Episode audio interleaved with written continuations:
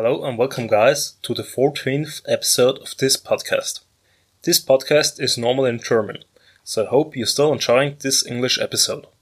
Today's guest is Mark Robb from Reactive Training Systems. Mark is training for 40 years now.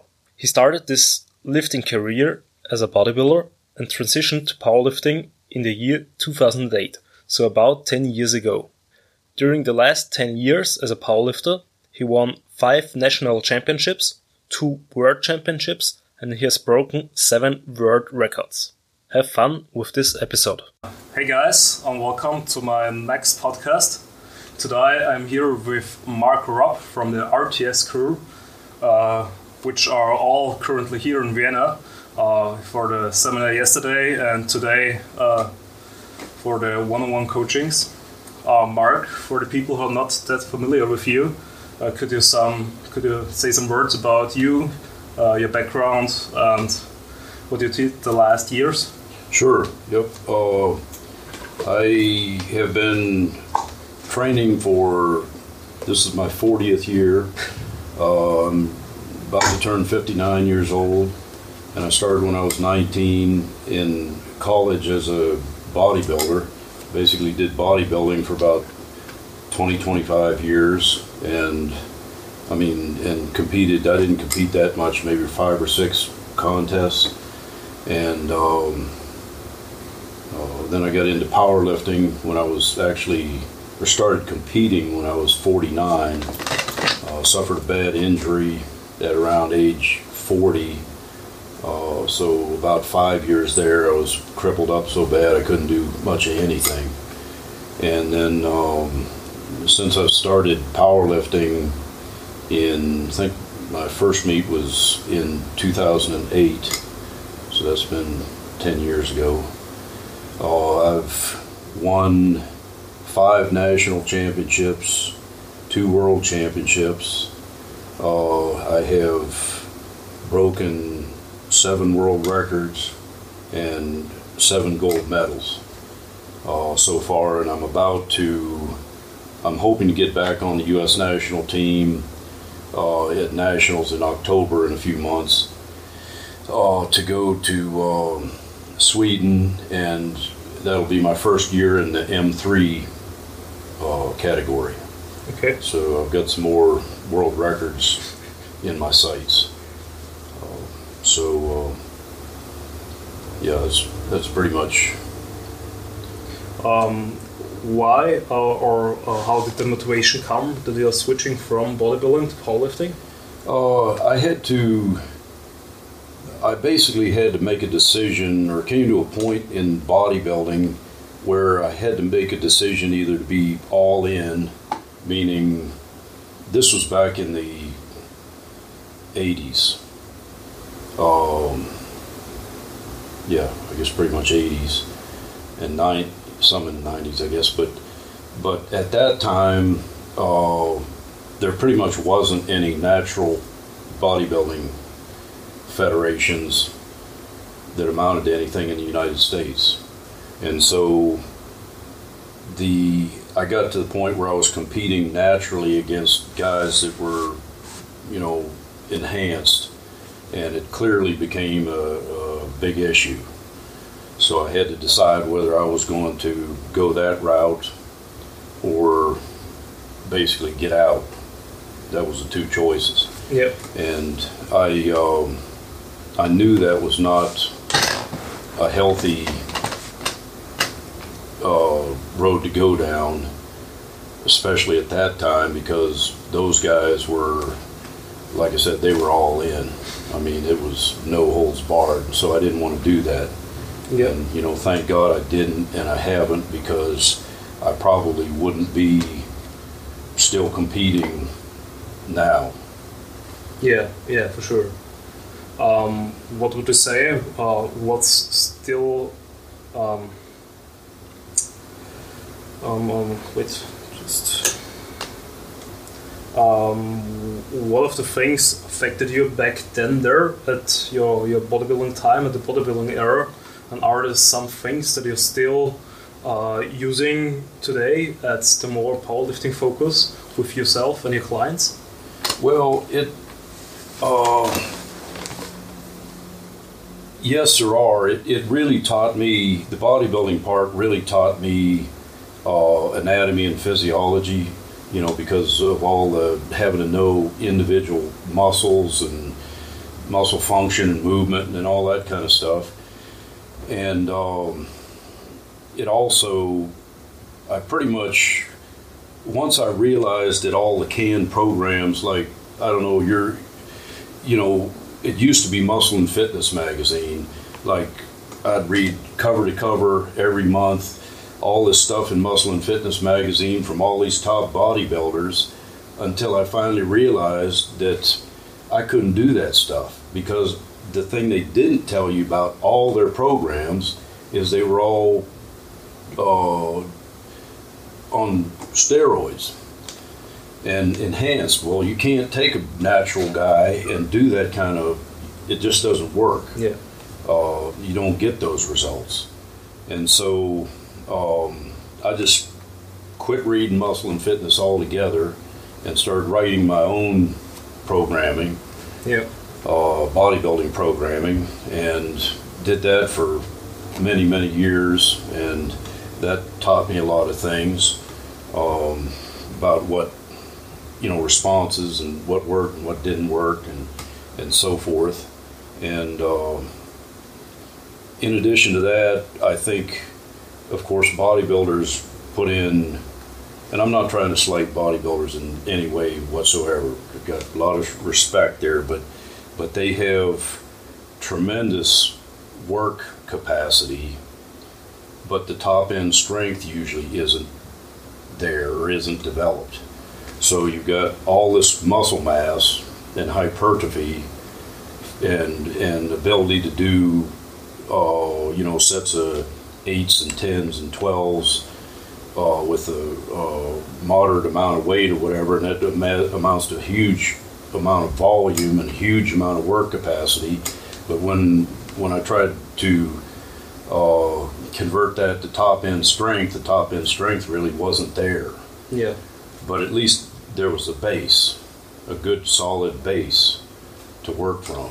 And so I think that's really helped, um, you know, go from, well, I should say that I did get dragged by a couple of friends into a couple of powerlifting meets when I was doing bodybuilding, which I didn't know anything about powerlifting. And they said, uh, well, come on, Mark, you're a strong guy. Just come on, go with us. So, you know, like my first powerlifting meet, I can't even remember. I think I squatted five something and I pulled 600 pounds at about 200 pounds body weight. Yeah. Um, but I got red lighted for hitching, which I didn't know what hitching was. Never even heard of it before. So anyway, I went to a couple of powerlifting meets and then went back to bodybuilding. Uh, but point is, it, it, it I think it gave me a good base of of um, experience and knowledge. Um, whatever 30, 30 years Yeah. Yeah. Basically, sure. or 25 years to to build on with the powerlifting. Yeah. So So, uh, would you recommend uh, new guys who are just starting with fitness, strength, and who maybe want to compete in the, the future, like the next one or two years, to also uh, try to build more like a, a muscular base with more uh, hypertrophy based training, or would you still recommend them to get as strong as possible with their uh, their their um, the development they're already achieved over the, the time they're training and slowly build up that's over time yeah, that, and that's a really good question. Um, if I had it to do over again, knowing what I know now, I would start powerlifting first, right Okay. off the bat. Okay and because I see a lot of young guys, um, and, and I'll explain that. I see a lot of young guys, and they spend a lot of time doing what I consider dumb stuff, like uh, wrist curls and shrugs and um, just you know you name it, um, all these you know neck um, stuff. Well, they the time that they spend doing that stuff, Yeah. they could be spending doing big multi joint heavy movements, and instead of working one muscle group at a time, they work you know multiple muscle groups at a time, and the advantage to that is they get way stronger because they're moving, they're working, uh, say, entire deadlifts, entire posterior chain, as opposed to one or two muscles. Yeah. And if you're, uh, if the focus was bodybuilding, I would still, I mean, the end goal was bodybuilding, I would still start out with powerlifting because I can't see any better way to get big and thick, you know, with good muscle density and everything else, and just big, heavy, multi joint movements. Yeah, yeah. I think uh, nowadays uh, in many many gyms you can see that many people are just focusing way too much on the on the isolation stuff and on feeling the muscle and like doing the, the fluffy stuff Yep. and totally forget about really putting in some some quality work that really uh, puts in um, um, the force and really hits the muscle and not just feels it and going through the motion. Yeah. Uh, how did your first then transition? How did your first training blocks look like? Can you remember that when you were transitioned from from bodybuilding to powerlifting? Well, when I when I transitioned from bodybuilding to powerlifting, I was kind of lost because as far as programming goes, because I had never pursued. Uh, you know, it's obviously it's a whole different thing. You, you don't care that much about the aesthetic. You're just interested in lifting heavy Yeah, you know the three disciplines so that's an entirely different focus and so i of course started with some of the the well-known programs you know the uh, i mean i started doing some west side stuff and i started doing uh, 531 and start doing uh, five by fives and uh, various odd stuff. And then i finally thought well you know what? I'm 49 years old. I can't fool around for 10 years trying to figure out yeah, to how, how you know i can't fool around trying to figure this out. I, I need to uh, move up the learning curve fast just because of being that age. So um, what i did was i researched uh, coaches and so on and so forth. And at that time you know the online coaching thing was pretty new. Uh, Mike had been in business, mm, I don't know if it was even a year, maybe a year.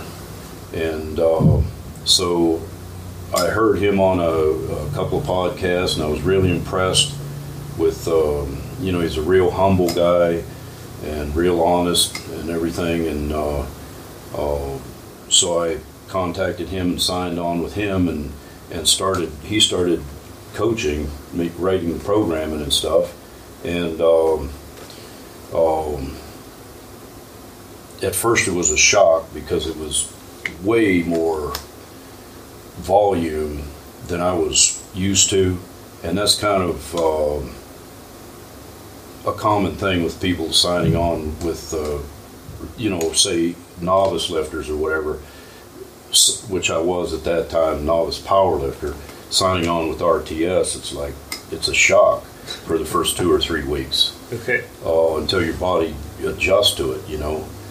Um, but man, I started making great gains right off the bat, and then I tore my bicep loose um, and had to, you know, get it repaired.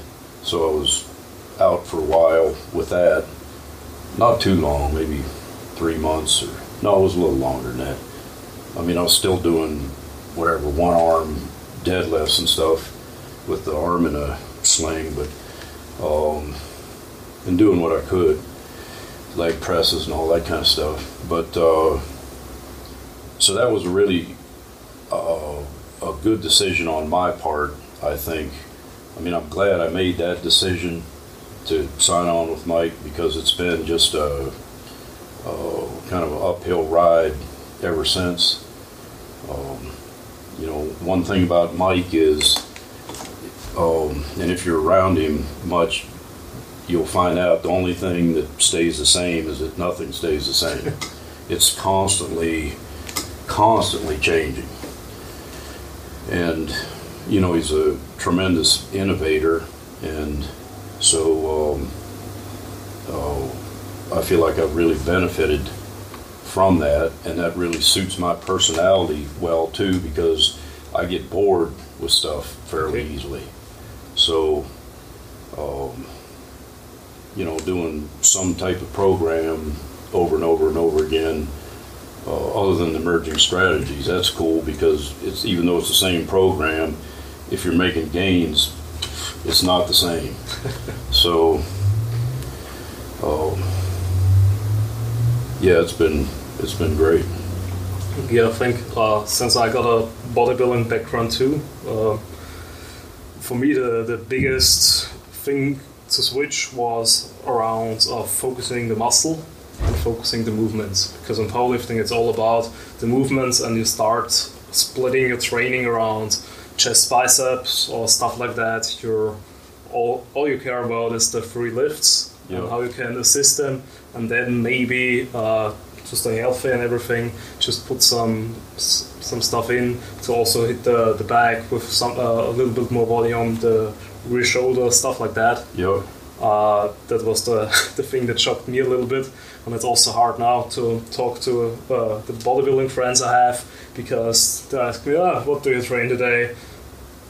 Uh, squat bench. What are you doing? Oh, you know, biceps, calves yeah, and, and they don't really understand that um, basically you're also doing more or less uh, a full body workout like every time I hit the gym yeah, because as you told uh, before all the movements are just whole body movements even the bench when you uh, learn how to get the leg drive and also your your back gets a little bit sore if you're doing a bridge and stuff like that yeah, so that's uh, a whole lot different things to consider at the powerlifting side. Uh, so now looking back at your 10 years of powerlifting, what's the change over this 10 years uh, on the, the programming side? Oh, the oh boy, there's been so many. There's been so many changes. The we were just talking earlier about, um, you know, I've, I've I'm the one I've been with Mike longer than anybody. Um, you know, first as an athlete and then as a coach, and uh, so I've got training logs from the beginning and you know I've got those composition books i've got i think three of them filled up and um, he said he'd like to see like the first one because we don't do that anymore. Yeah. it's just everything is evolved and changed and everything's constantly changing and and trying to make things uh, improve things and make things better and, and so forth. And uh, I think you know he's been he and we've been very successful with that. And uh, but it's kind of interesting because like with this emerging strategies that we've been doing here for the last uh, uh, year or two um, I had found sort of the same thing with my own training when I was programming my own training where I could run something like I could write a program and have exercise in there and and whatever exercise I had in there I could make gains for about five or six weeks and then it would peak and the wheels would come off. And so I'd have to change out that exercise. And this is uh, the emerging strategies is a way more targeted approach where instead of just changing out an exercise you're writing the entire block and changing out the entire block um, you know and finding time to peak and all and all Yeah. that. So but it was interesting that I'd already had some experience I mean personal exp- I had already experienced that myself you know before years ago Yeah. but I never thought about it Yeah, yeah. It's, it's like the the to to re, to realize what's around you and what you, are you doing uh, intuitively. It's really hard to to uh, to to see uh, to, to recognize that because I mean if, if we wouldn't know that that there's like there's air every time around us I think we we uh, would never think about ah we're breathing. Just yeah. when you're like underwater and there's no air around you, you're recognizing uh, um, it was nice to have some. Um, so, what would you say are is the thing then that you love the most about the powerlifting, considering the last ten years? Well, um, and that's another really another really good question, I think, and it's I think it's uh, a really key core um, thing is what. Like I asked David Ricks the same thing. You know, what keeps you going? You've already won everything. Yeah. You're already in the Hall of Fame. What else is there to accomplish? Well, it's not a. I think it's not about. I think for him and and and the same thing drives me. If I hadn't won anything, I would still be doing the same thing. That's like a byproduct. Yeah. The the because I didn't set out to. I never figured, oh, the IPF, who are they? I don't need to worry about them. I'm never going to, you know. Yeah. Never going to need to worry about them. Well, um, but that's not. So I didn't have the goals to uh, win this or win that. I just really enjoy lifting heavy stuff. I just really enjoy the uh, the grind. I mean, it sounds almost yeah. funny, whatever, but I it's like I'm not happy unless I can do that. And um, it's like uh, growth. It's it's growth. So you can't.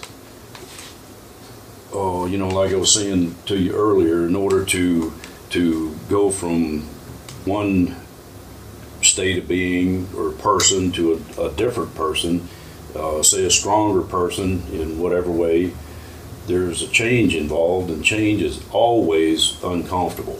Yeah. Which means if you're if you're if you want to improve, if you're comfortable, you are not improving. You're not moving. Yeah. So you have to push yourself into that zone of discomfort. I think, uh, and that's very satisfying to me. You know, if I I always feel better after I train and lift heavy stuff, even if it's not really a great session. If I've pushed myself into the zone of of discomfort, then I feel way better. Yeah, yeah, totally agree with that. I also think that um, life more or less comes all back down to, to improving and and trying to be better like on a daily basis. Yeah. And yeah, then because you mentioned that you like already have a bunch of world records, already said that the, the drive for improvement is, is still in you and is still driving you. Uh, would you consider yourself uh, a successful powerlifter? I mean, when you look at the medals, you are, and uh, when you're like talking to other people, how would you uh, define a successful career as a powerlifter? because uh, many many people maybe love to be a powerlifter, but maybe will never get on the level to break world records and uh, win the worlds. Well, I, I, like I said, I think that's a byproduct. Okay. And so I think I think I would consider uh, someone a successful powerlifter that's that's constantly working to improve. And as you know, there's so many parallels between powerlifting and just life in general. That's you know a lot of the things, the discipline, and everything else that you that you have to have in place for powerlifting improves those same qualities carry over to the rest of your life and and help in all all other aspects of your life as well. So I think if somebody is is doing that, improving themselves, just trying to constantly improve themselves, and uh, you know it, it it gives me a, a, great deal of satisfaction to be able to, uh, for instance, even if I didn't have any, hadn't won anything, and but if I have knowledge that I can share with someone, you know, with you or whoever that's that's uh, trying to better themselves, and if I can help them better themselves and help them achieve their goals, that's that's tremendously satisfying. Yeah. You know, I, I coach a bunch of guys, and it's almost like I'm more excited when they win than I am when I win you know, because it's been a, a mutual joint effort to get them there. Yeah. Because um, you slightly mentioned it, do you think um, if you really want to stay in the, the, the, powerlifting world, you have to start coaching others to get more like this the good feelings, or is it just if it's your passion to share your, your knowledge, your experiences, and uh, also enjoy the, the programming for others. It's just well, I think that's I think that's going to be again sort of a byproduct because um, whether you if you go in a gym and don't even say a word to anybody and you start lifting and you lift heavy and so forth i mean not that might not necessarily be the case here because there's a lot of big, strong people here and knowledgeable people. But most gyms, you go in and you start lifting heavy and you're squatting to depth and you're pulling heavy deadlifts and everything else, and everybody's looking at you and they obviously, you know, yeah. can see that you're you've accomplished, you know, you're at this point, whatever further along than they are, then uh, you know, you know, people come over and start asking you questions or talking to you, and then you're trying to help them and coach them and everything else, and that's and that's what I'm saying is kind of a, a byproduct. Um, I mean, I'm sure you've experienced that. Yeah, yeah. So, uh, what would you say would be your biggest mistakes that you have done in the in the past? Uh, with the um, it can be anything. So training, programming, uh, execution. From from the beginning. Yeah, yeah. Okay, from the beginning, I would say. Uh, I used to train really, really hard and long, so it wasn't a work amount of work put in problem. The problem was I uh, didn't eat enough, basically you know, for for uh, uh, a young guy whose hormonal profile is such that he can put on muscle a lot faster than later on in life or whatever, and strength. I wish I had. I mean, I was doing a, a manual labor job for the most part, and going to school, you know, during college and days and so forth, and then a lot of manual labor after that and between all that manual labor and uh, and training, I wasn't eating anywhere near enough calories. And of course, you know, when you're younger, you're more concerned about having abs and being cut and all that kind of stuff. I don't even care about that anymore. I mean, barely. Uh, I'm more concerned about just being uh, fit and strong and maximizing my health, basically. Yeah. And so I wish I had eaten a lot more, taken a lot more calories in, uh, taken advantage of the growth potential at that point, which would have helped me a lot at this point. Um, you know, I'm sure I, I overtrained and underate for two decades. I'm sure of it. Okay. So that was probably the the biggest mistake. Um, so I mean, you guys now you guys are a lot smarter about things because you got the internet, you got all this information, you got uh, uh, you know coaches available, and and so forth. And like I said, we didn't we didn't have that stuff. You know, we didn't have those resources.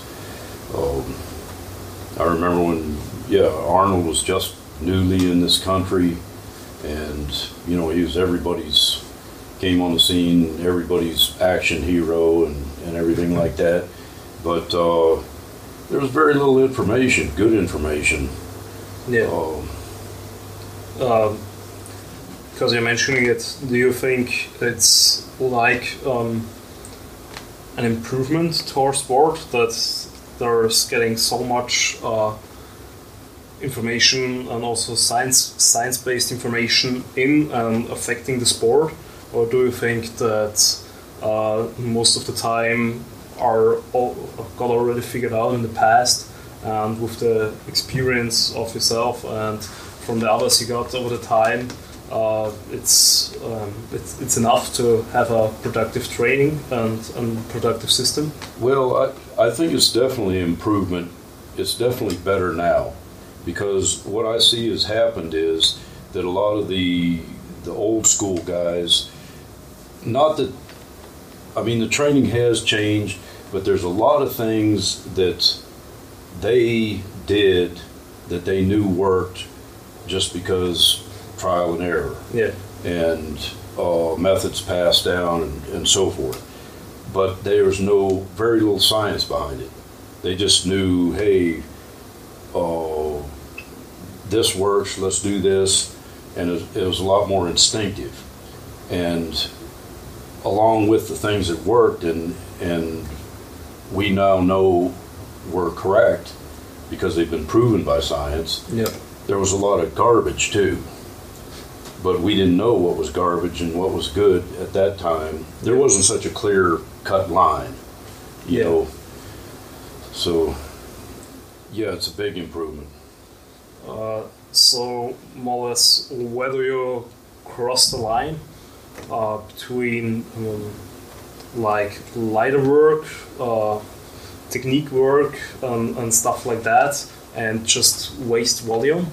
So um, if you said some guys are maybe just working way too much, uh, um, um, not on the sense that they're really just overtraining, on the sense like uh, they're doing just way too many sets with way too heavy weight, uh, way too close to failure.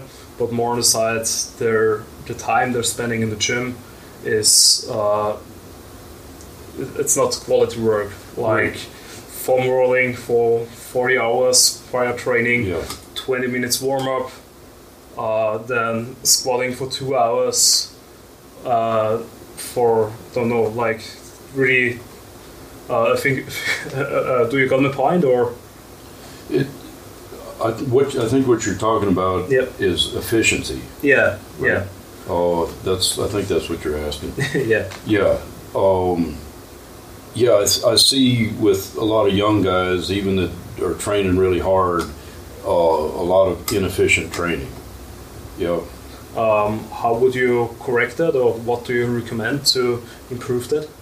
Well, uh, it's like the it's like the uh, bucket and the rocks analogy. You know, you've only got a certain amount of space in the bucket.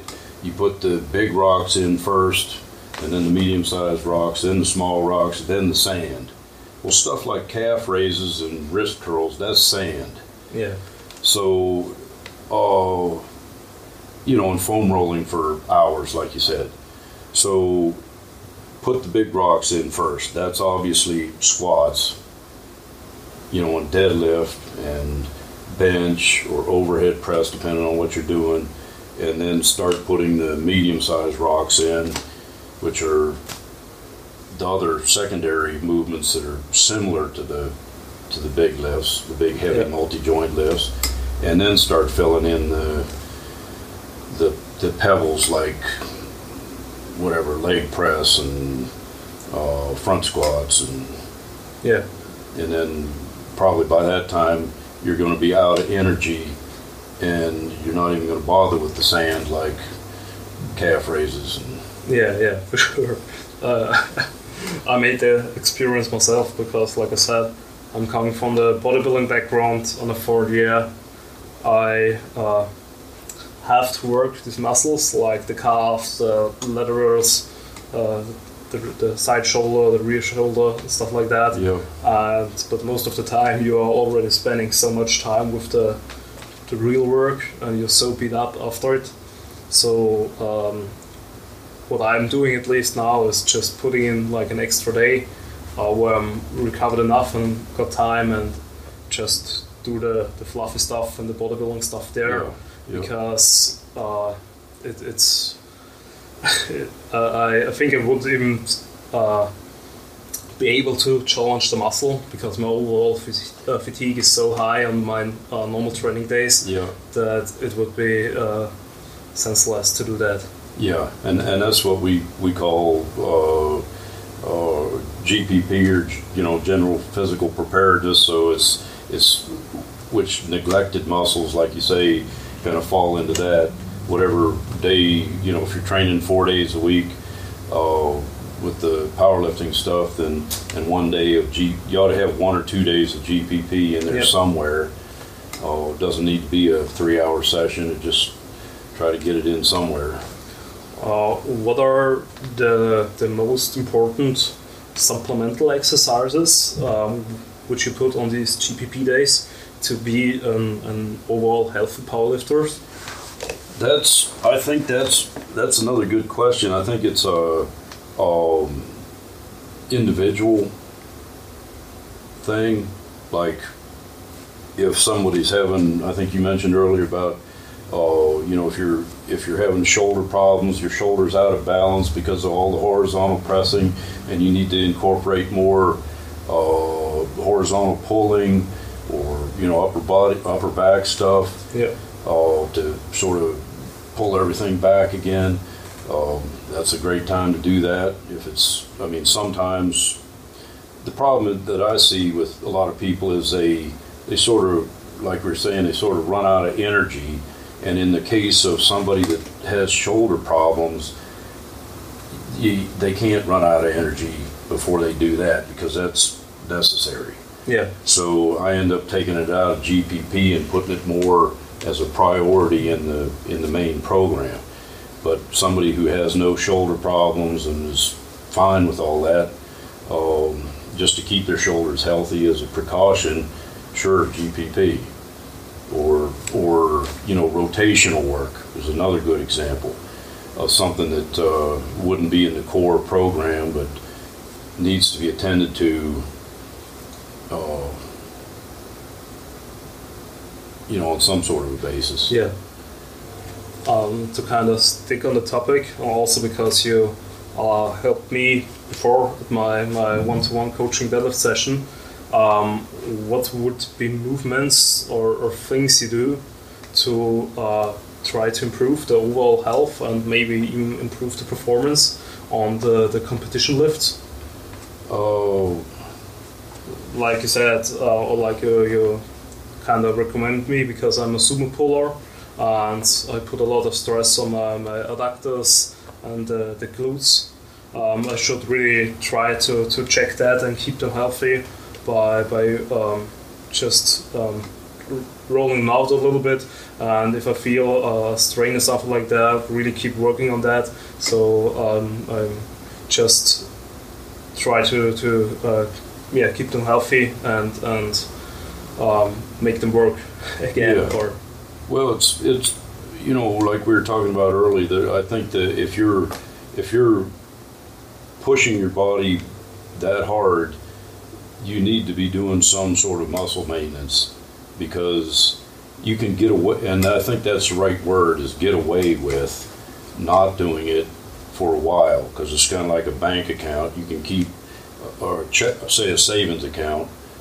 if you keep withdrawing from it, eventually you're going to run out of anything to withdraw, Yeah. and you're going to be bankrupt in that account. You need to, if you withdraw something, you need to put something back in, and so I think that's what, like with sumo and, and adductors and glute medius and piriformis, I think that's what that is, pretty much, um, on a basis of general general health. I think, uh, as you know, I'm sure you need to have a certain, try to maintain a certain level of physical fitness, just because if you're, if basically if you're a power lifter and you're in poor physical health, you're not going to be able to recover like someone who is in uh, has vibrant health. Yeah. You know, so um, I know cardio. You know, powerlifters hate cardio as a general rule, and so on and so forth. But I think something,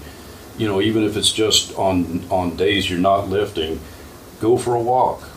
I think walking is tremendously underrated because um, uh, you know it gets uh, everything going at a very low intensity Yeah. over a long period of time, um, and I think that speeds up recovery a lot. Yeah, yeah, for sure. I mean, uh, because I'm, I'm from the bodybuilding side, I can see um, an race there, doing this low intensity steady state cardio, just like more or less walking, Yeah. because you're just uh, getting, uh, just doing something, can spend quality time like listening to podcasts or just thinking about life, getting the stress down, and also, uh, like I said, just moving the body, getting the blood flow to to really get good recovery, and also burning some calories to either eat more food Yeah, or or as a bodybuilder maybe burn some more calories to be in a, def- uh, a bigger deficit if you're on a diet yeah, or something like that. yeah. Or or if you're married or have a girlfriend, you go walk with her so she's spend a little time with her so she's not mad at you because you're in the gym all the time. Yeah, yeah. Yep. It's just so many benefits. Um, yeah, I think it's we're good at the time. I think it's good to wrap it up here. Uh, thanks for your time. Um, where when people want to contact you, get in touch with you, maybe have questions or um, want to request a coaching or something. Uh, where do the best find you, or where do the best uh, get in contact with you? Well, through through Reactive Training Systems, uh, I'm just my email is just mark at reactivetrainingsystems.com, and uh, you know I've got an Instagram account. It's just mark underscore rob underscore rts. Uh, that'd be Yeah, be the best way. yeah. Then uh, thanks a lot for your time. Absolutely, And- my pleasure. I think we, at least, you you helped me a lot, uh, putting some new thoughts uh, in my head to think about, um, some new strategies to implement, and I think also a lot of people can take away something from that. Well, that's good. That's that that makes me happy. Then, Thanks, man. thank you.